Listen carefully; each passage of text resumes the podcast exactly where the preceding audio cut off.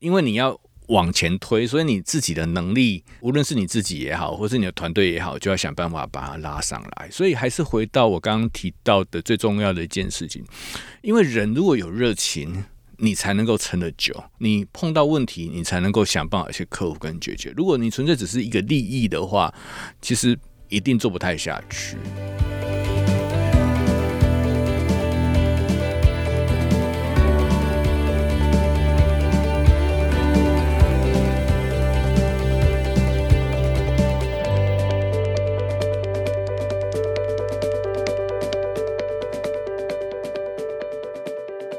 大南方创新生发现新创大南方创业小区，在探索跟认识大南方创业生态圈的时候，结识了蛮多做品牌，还有直接面向消费者的创业家。的确有，嗯，拥有自己费尽心血一手打造的产品，然后贴上属于自己的品牌，是很多人创业的梦想。今天大南方创新声的来宾不但一手打造自己的品牌，而且品牌还真的就是用自己的英文名字来命名，从大南方出发，卖遍全台湾。最近呢，他还加码要在台南继续扩厂。让我们欢迎马修严选的创办人马修。呃，开个好，呃，大家好，我是马修严选的创办人王世煌。好，对，其实马那个马修的。本名叫做王世煌，但是因为人如品牌，品牌如人，所以我们其实都太习惯了，都直接叫他马修。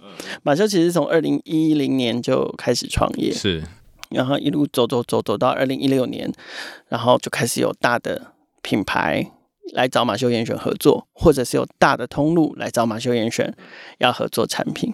那创业了应该创到第十年，其实你我在你们十年的时候就想要找你来聊天，可是那个时候实在太忙了，因为刚好也是创业小聚的十周年，我们就在做好多事情，一错过就错过了两年这样子。可是你们其实，在十年的时候，你们就就做到营业额的新高了，然后甚至是从本来其实就是属于健康的食品，但是正式跨到这个健康食品的食品品项。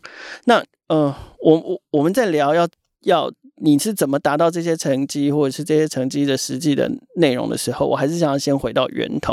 我们刚刚录音前有在聊嘛，很多的报道里面都写说，哦，马修过去是在那个非常著名的食品大厂，然后甚至是 AB 优酪乳的配方的发明者。那最后决定离开，然后要自己创业，我就很好奇，我想说啊，二零一零年那个时候，大环境算好吗？尤其你自己待这个行业待了这么久，你应该很清楚的知道要做这样的一个产品，它需要投入多少成本，OK，它需要耗费什么样的资源，然后呢，再来，呃，比如说当时的年纪是创业的。让你想要创业的因素之一吗？就是说非做不可的因素之一吗？等等等等。那当当然啦，呃，要做什么产品，有多少市场，你怎么评估这件事情是，是我相信是你在研发这个新产品一刚开始的时候一定会做的事情。可是我最想知道的是，到底最重要的那个我一定要创业的原因是什么？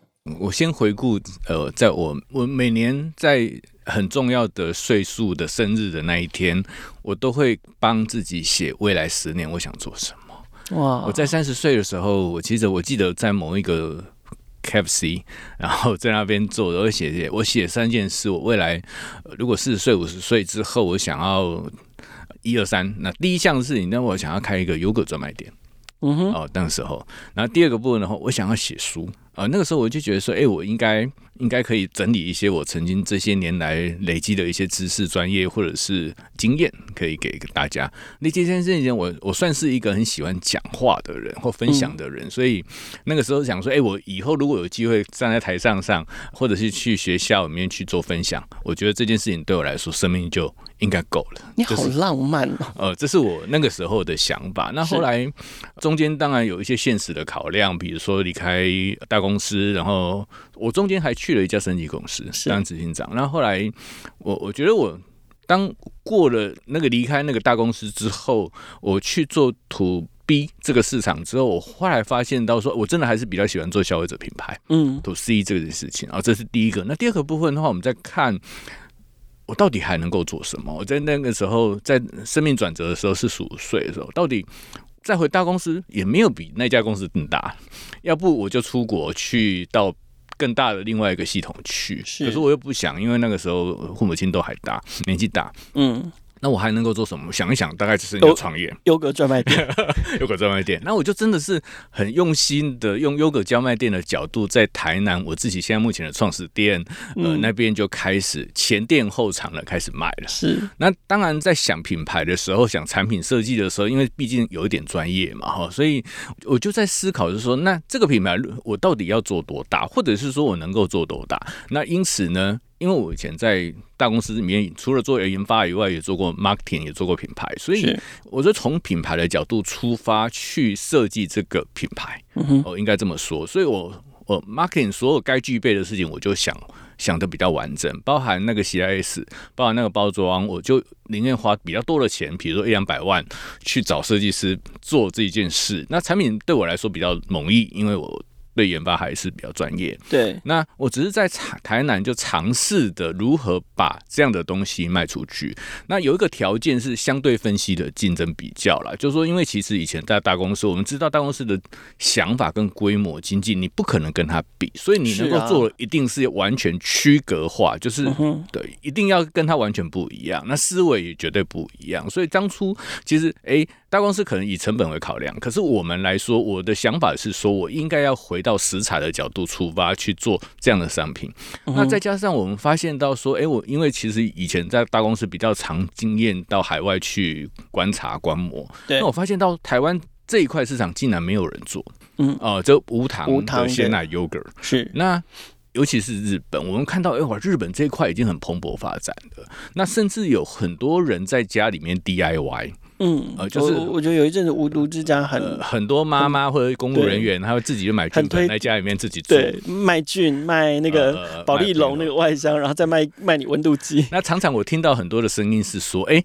很多的小朋友妈妈做了一堆，结果小朋友不吃，或现在不吃，因为他们可能不专业，所以做出来的品质跟期待值有落差，口口感或味道。对，那所以我在从这方方面面来看，那我觉得有用我的专业，然后用一个品牌的角度去出发去做这样的商品，应该是有机会。所以我并没有评估说外在的市场环境有多，但但是你就是你你你很清楚产品定位啊，然后你也。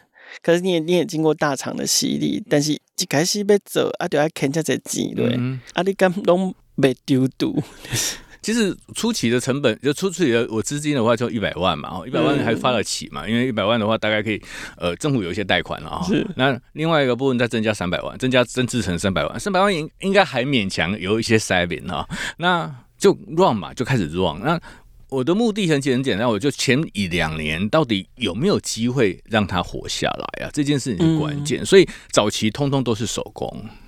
啊，前店后厂嘛，就一定是手工。那测试市场的过程当中，当然有很多很多的困难。比如说，你到底要卖给谁？你要谁要来买你的东西？那中间其实最大的转折还是来自于百货公司找我去做零食柜，然后在百货公司产生曝光。那曝光以后，也发现有回头客。那回头客之后的话，我们在不定期的做零食柜之后，才在自己的门市开始卖。所以中间是这样子的，被不断的 try and error 去找到一个好的商品。刚开始都是手工。手工啊，手工，对对，我前三年都是手工。可是做食品这件事情，有时候就更，就你又要兼顾美味，嗯，然后还要兼顾安全，因为毕竟要吃下肚子。是，要是有个万一的话，就是姿势体大。我觉得手工这件事情，那这样你们压力应该很大欸。那但是对我来说，因为刚好以前有经验，嗯，所以我们知道什么样东西是危机的管理的方式，所以就是产品本身会哪边出问题，我们清清楚楚。所以这个部分的话，倒我觉得不是那么的。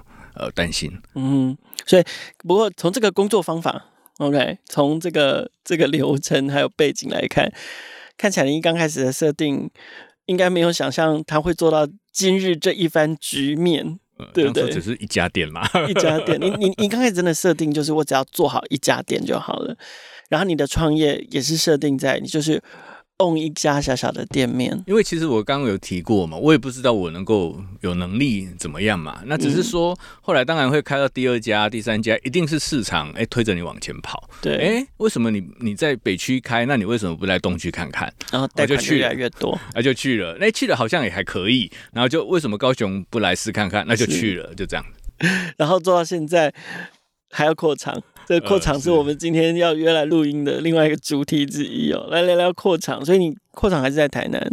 呃，我们现在目前是在永康工业区，是。然后现在目前这个厂区毕竟是租的空间呐，然后它确实是已经有点小了。我们的很多的回转啊，或者是人员的已经太做不太下了，所以大概在今年年初的时候在想说，哎，那如果我们还要继续往下走，那我们应该要怎么办？那扩厂一定是一个重点。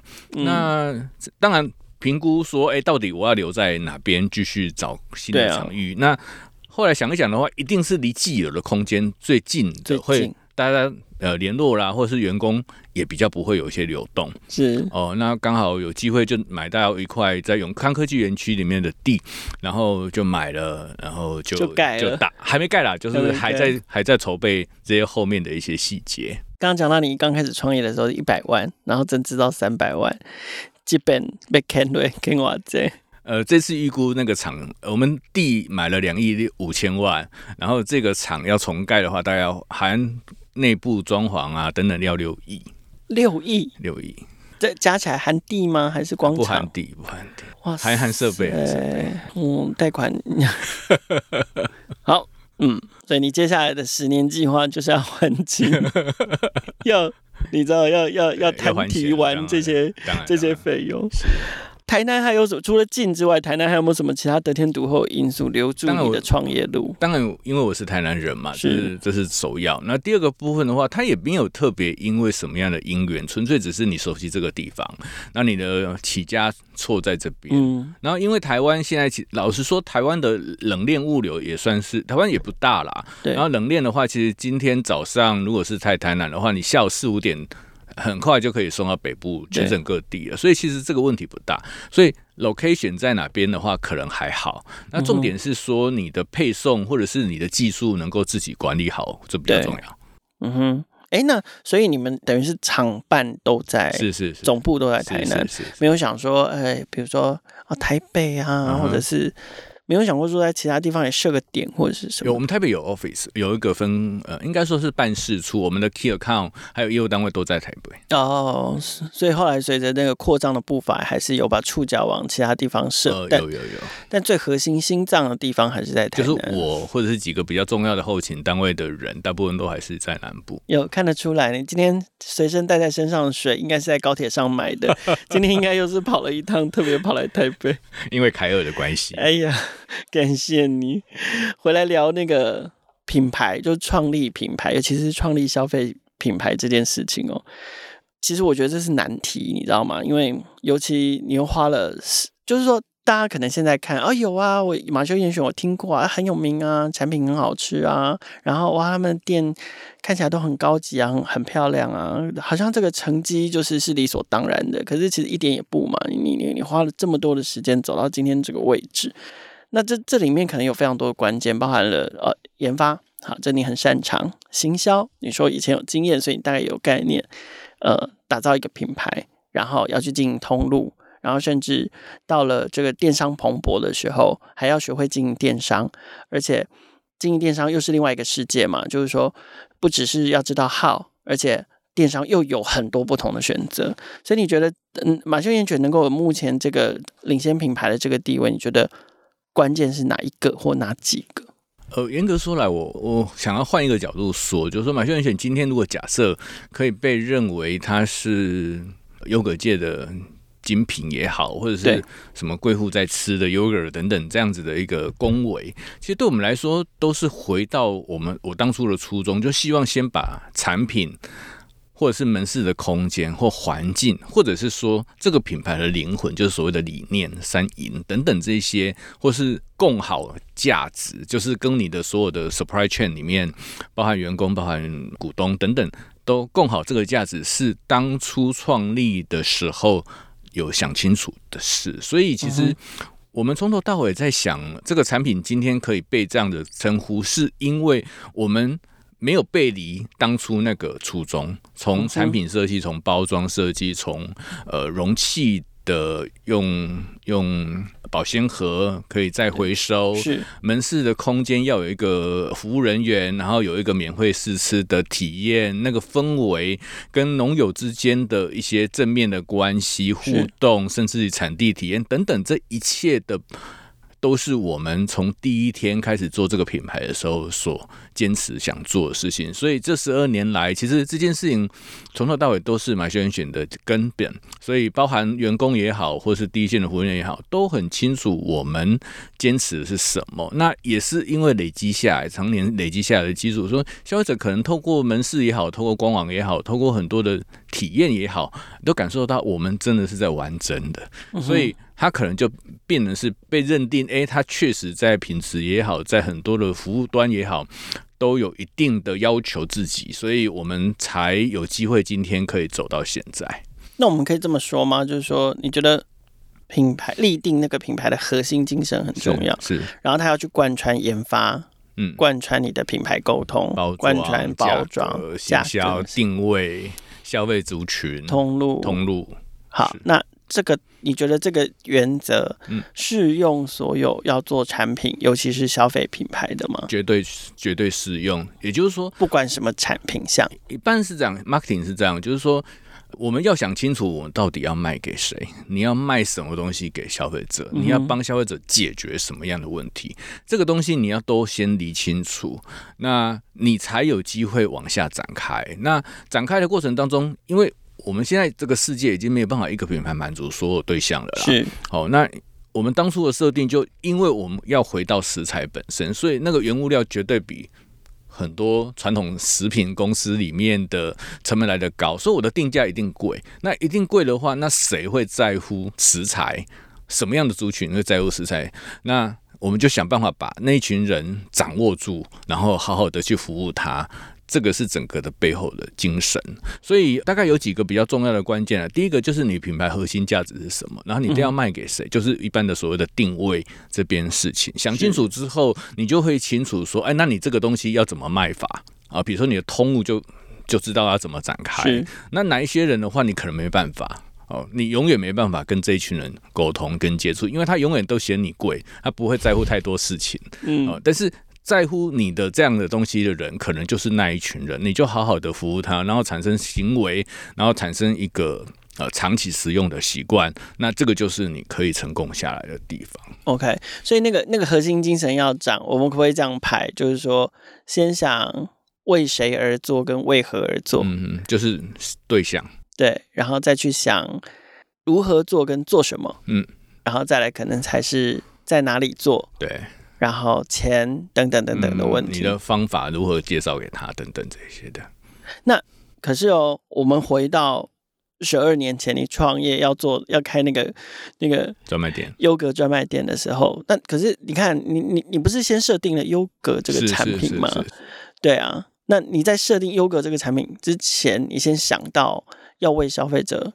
解决或者是贡献的是什么？我只是发现到说，哎、欸，这个无糖鲜奶优格的话，好像有机会市场，因为这日本已经变一个大众了。嗯，那台湾没有人做，或者是说很多妈妈在家里面自己 DIY，可是常常会失败。所以显然有人想吃，但没有没有没有人满足，没有人做。对对对，这是。市场，我们发现它有没有机会的一个很重要的关键点嘛？那我可不可以做到他很喜欢，而且可以满足他？那这群人的话是谁？啊、嗯，呃，这对象是谁？然后呢，因为你要盘算一下你的原物料成本、各方面成本有多高，那算一算，哇，好像要比人家贵很多。那你你不可能降价，因为你降价的话，你就没太急。对，好，那然后或者是说，你如果改变配方、改变做法，它可能就是不是一个，就不是你原来的样子，够格的产品。对对对。对，所以其实这里面是从产品出发，然后去算成本以后，然后把你想要呈现的那个样子的包装形式、包装设计，通通把它加注起来，算到那个你的成本之后，你的定价就在那边，在那边之后，你就想象说，哎，那个人是谁会？有机会去买这样的东西，嗯，那你用什么样的方式？比如说开门市，你的门市应该有什么样的氛围？然后你要设计那个试吃的体验的时候，他是不是要让他眼睛一亮？等等，这个是不断的、不断的去堆砌，然后才产生的一个。所以，所以你你后来设定的那个 TA 跟。最后真的上门买单的体验有打中吗？打中了啊，就真的变贵妇这样。呃，我 我们发现到说，其实严格说啦，一个三百五、三百六、三百七的一个一公升的家庭号、家庭号这样的东西，也真的是要看人吃。所以其实后来这些年来，我们确实也发现到说，到我们市的人，呃，可能是开车人比骑摩托车人多，然后开车人名贵车又进口车又比一般的国民车多，哦，那很多的话都是穿的很厉害的名牌的衣服进去买的女生。啊，那确实是已经很鲜明的去感受到他们的喜好了。所以我们的服务相对要有一定的对等质感跟跟的水准。对，那那你会不会担心，就是说它不够大众化？不是说我为了赚更多钱，而是我这么好的产品，我可能没办法服务到更多的客户，嗯更多的其他也想要消费的消费者。有可能是，所以其实我们。我们原则上定位不变，但是规格可以改变。嗯，呃，就是容量，比如说我们以前先以九百六十克比较大的容器的量为主，是。那最近我们就开始往中规格，比如说两百二十克在全联、家乐福卖，或者是 Seven Eleven 一百克这种。哎、啊，你听过这个品牌？但是以前那个一盒就要这么贵的钱，可能对你来说会有点负担。那我们就想办法让容量减少。哎，你也可以有机会去接触到，可能吃到。因为主要是家庭号，有时候个人消费者就可能只会吃前两天，然后后面就忘记了。啊、对，放着放着也吃不完，比较可惜。所以好，我们刚刚聊到精品这个这个观念的，确实是哦，就是的确我自己身边都有朋友，朋友的朋友也在马修严选工作，然后他们谈到马修严选这个品牌的时候，第一个会说他们真的很喜欢这个产品。OK，除了他们自己是爱用者，然后第二个他们也会谈到说。感觉是是骄傲的，就是说哦，我自己在一个很不错的品牌里面工作，这样门市里面工作，那呈现这个精品感呢，不是说为了要强调它的它的价格有多贵，而是说怎么样不断的维持质感跟品质。尤其做第一家店的时候，做专卖店的时候，很容易所有事情亲力亲为嘛。我直接桌面上有一根头发，我就亲手把它拎起来就丢掉。那变成三家店的时候，变成像现在十几家店的时候，你怎么样持续的维持都在相同的水准上面？严格说起来，其实还有这样说，我我也不敢说我们这个过程当中每一个阶段都做的很好。当然，当然，嗯、对。那但是其实我们这几年，我们尤其初期的话，当然一两家店比较容易管理。那后来超过十家以后，那确实开始得要有一些管理者。比如说店务的人员、店长的人员、督导的人员，或者是大主管来要求这些改善。那我觉得所有的管理都是日新月异，然后透过制度化，想办法去让管理的细节可以更更多。我们这两年。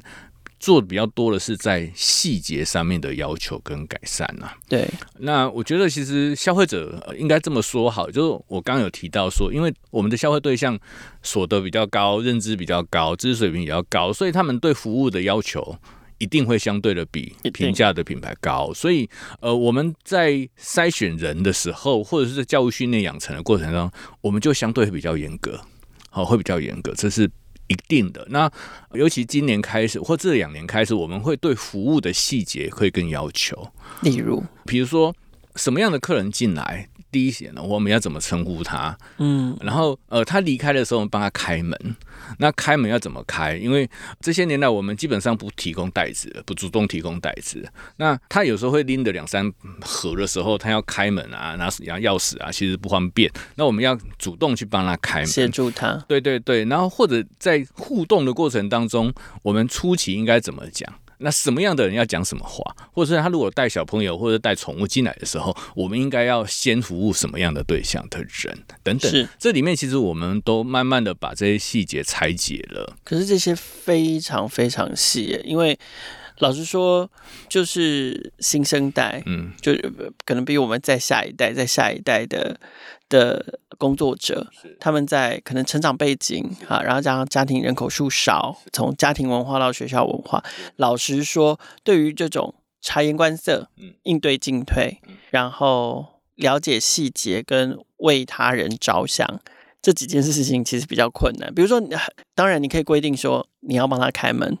OK，帮客人开门，可是他很有可能，第一个他可能根本都不知道为什么要做这件事。像像刚刚马修在举例的时候，他就会设定那个情境，不是说一定要帮客人开门叫做服务，而是其实那是因为我们体谅到客人手上不方便，加上我们没有提供袋子，这背后是有很就是比较细致的这个为他人的着想跟体贴，所以才开门的，它是有理由的，它是一件应该要去做的好事，这样子。对，那可是你总不能教了他跟他讲开门，教教他问好，然后。你懂我意思吧？很多事情，很多替人着想的服务跟举止，其实是发自内心的。呃，你刚刚其实讲到非常重要的，现在目前第一线服务人员碰到的一些状态，然后，那我们一定会先告诉对方为什么啊，这些所有的想法跟要求，希望他为什么会做这些事情。那第二个部分的话，就是回到。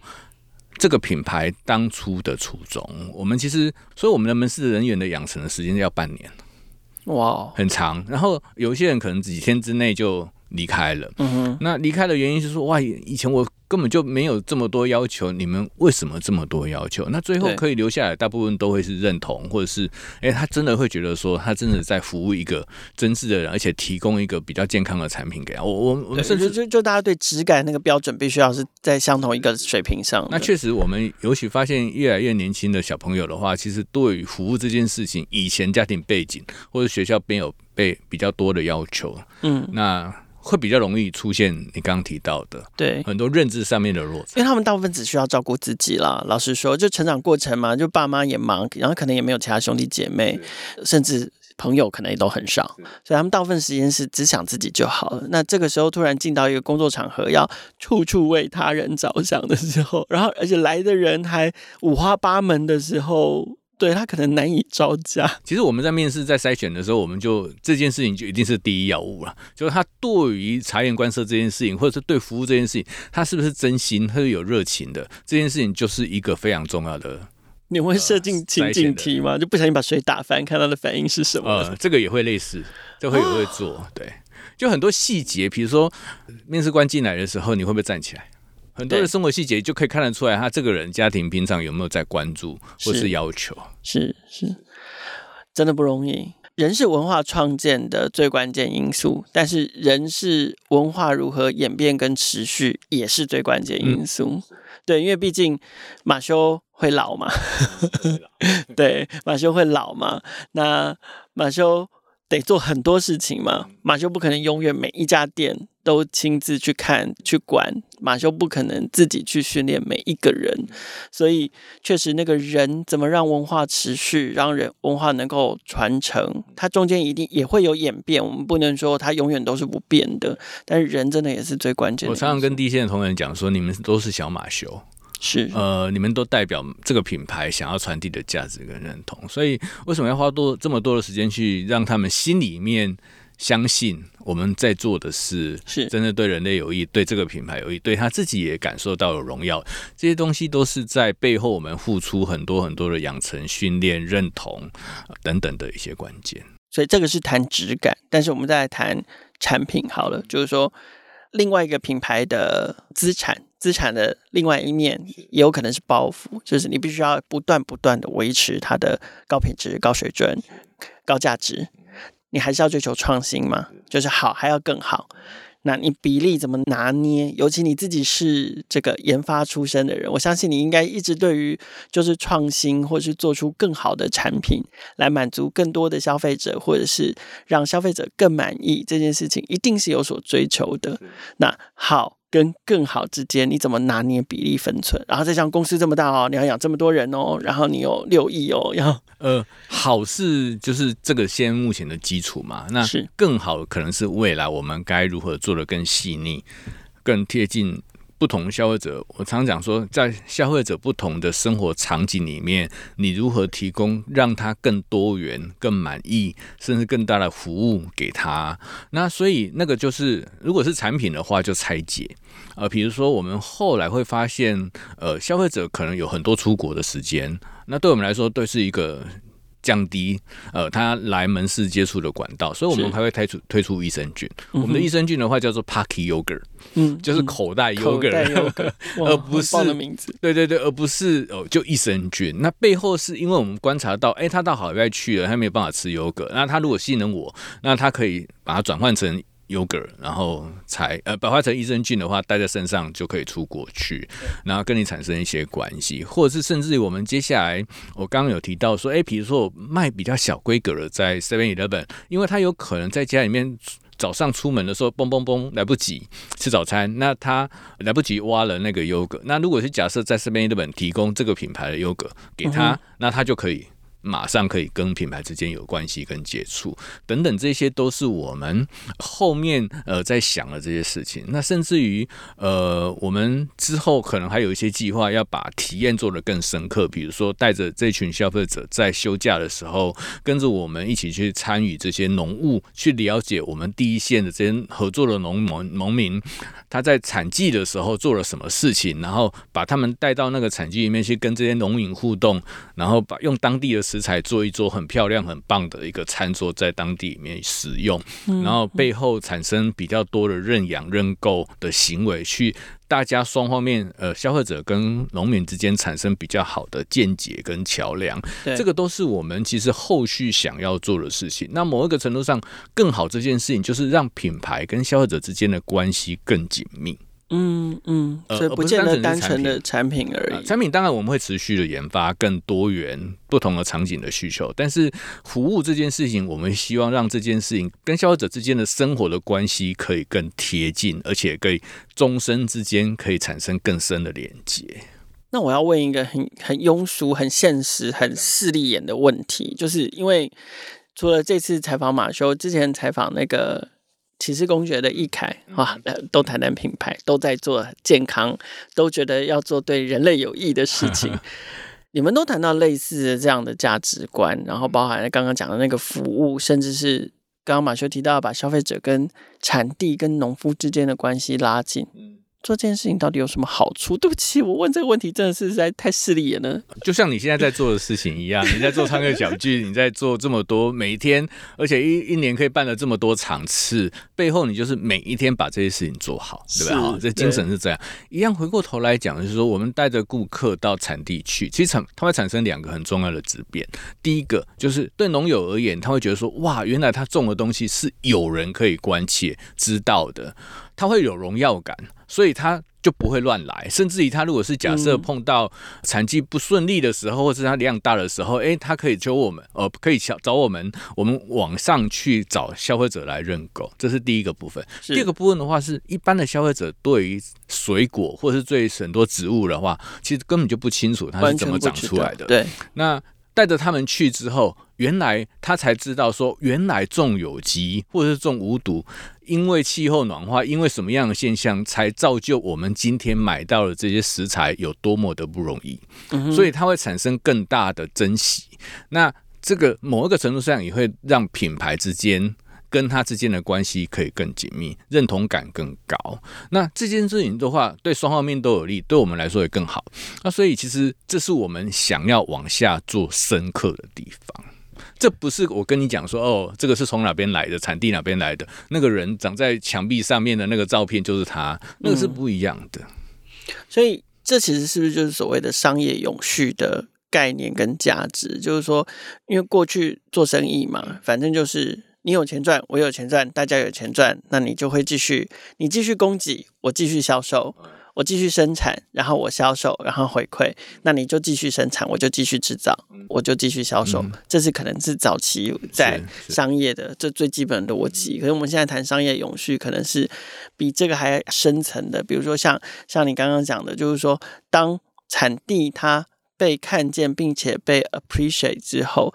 对它所产生的更多正向的影响，包含了自我的认同度，包含了更高的品质的提供，包含更好的产量的提供，这个都是可以真正做到让商业可以永续发展的一些价值，这个是我一直认为的啦。一般来说，以前传统我们在思维商业模式的思维说，比较不会把供应链里面的来源提供给消费者看，对，会公开。那我觉得，其实我觉得这件事情不应该，应该要被打破。那其实我们这些年来一直在产生这样的一个质变。那我们的农友的话，其实收入也好，应该更稳定了。那甚至有消费者直接去找农友谈合作啦，等等这些，我觉得这个都是好事。那对消费者而言，因为他真的眼见为凭的，他不是马修严选你随便讲的就算，所以他会产生很多的认同，那觉得说哦，确实是有这一批人，他每天这样辛辛苦苦正。在做的事情，所以草莓季来了，哎，他我们推出这样的东西的话，哪一天它很快没有了，或今年的产量锐减，它可以体谅，它可以了解，嗯哼，就是这样。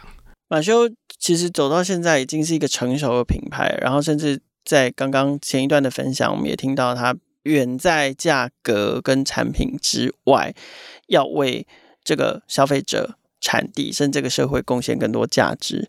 那目前都在台湾，海外呢？我们也很期待马修严选的的品牌，因为尤其其实台湾现在越多食品品牌或者是餐饮品牌走到海外，也都有蛮好的成绩。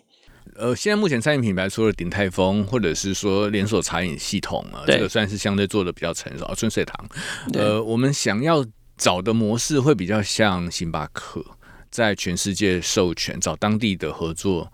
授权，对，搭着通路，呃，搭着当地的大资源去展店。嗯、那我有三件事情，我们在台湾现在正在准备。第一件事情就是品牌的相关的授权使用。第二个部分的话，就是技术授权，就包含里面的菌种。那这菌种的话，因为我们了解说各地区，比如说你在欧洲吃的优格，跟在日本吃的优格，或在中东吃的优格或者东亚吃的优格，它的口味的嗜好性一定不同。那我们有能力透过我们菌种的组合跟我们菌种库，然后去筛选得到当地喜欢的那个口味的菌种，去卖给这个当地的某一个以后要合作的一个对象。那第三件事情就是生产的技术的授权，因为其实我们还推出蛮多。呃，全世界还蛮独一无二的一些产品别，那我们希望能够把这三件事情都全部规范好之后，以后到海外去找合作的对象的话，应该就会产生更大的一个影响力了。哎，嗯，对，那时间当然我们并没有太大的很多的时间表，我们还是希望先在台湾把它做得更稳健，然后更更有影响力之后。海外其实已经有人来谈了啦，但是我们觉得我们现在还没有 ready，所以我们并没有往下展开。我们希望一步一步的把它做好。有时间表吗？呃，我想在二零二五年之后应该就有机会。OK，嗯，好，我们来最后一个问题啊，一点点时间，想要请马修，就是给想要做不管是消费品牌、食品品牌，或者是做食品类型产品的一些创业者，给他们一些建议跟指引，但是。我突然想到，也许可以用另外一种问法，就是十二年后的马修，如果要给当年的马修一些创业建议，你的建议会是什么？我想我蛮喜欢跟一些创业者讲几个我觉得核心的关键点，就是刚刚在呃开场之前，我就跟凯尔在讲 Why me？为什么是你啊？嗯，对，就是你想创业，那为什么你可以做的比别人好？啊是热情呢，还是资源呢，还是你真的有高度的兴趣？呃，因为创业过程当中一定有会碰到非常多你完全没有想象的事，你有没有勇气去把每一个挑战都一个一个克服，然后过个关？好，这两件事情，如果假设你想清楚了，那就勇敢去做。那商业这件事情的话，本来人就有能力去调整。因为你不可能，我刚刚不是有提到吗？我们刚开始只是想要做一家店啊，对。可是你后来因为市场陪着你往前推，你得要开门市完之后，你有管理的问题。后来你量不够大了以后，你要到工厂去弄一个工厂的时候，有新厂管理的问题，你的问题只会层出不穷，而且越来越多，因为你要。往前推，所以你自己的能力，无论是你自己也好，或是你的团队也好，就要想办法把它拉上来。所以还是回到我刚刚提到的最重要的一件事情，因为人如果有热情，你才能够撑得久。你碰到问题，你才能够想办法去克服跟解决。如果你纯粹只是一个利益的话，其实一定做不太下去。那创业过程当中最美丽也是最辛苦，就是碰到问题挑战的时候，你怎么爬过去、克服过去？今天大南方创新生的节目很高兴可以邀请到马修严选的创办人暨执行长王世煌，也就是马修来到节目现场。我们原本想要聊的就是创业、研发、扩厂跟品牌，但是除此之外，我们还聊了人才、质感、价值跟文化。我相信听众朋友应该跟我一样，收获比我们原本想问的还要更多。Mixonic South 大南方创新生每周五更新放送，请记得留言评价，给我们五星支持，也欢迎来信自荐接受我们节目的采访，让我们继续为大家带来专属大南方的创意点、创业人还有创新事。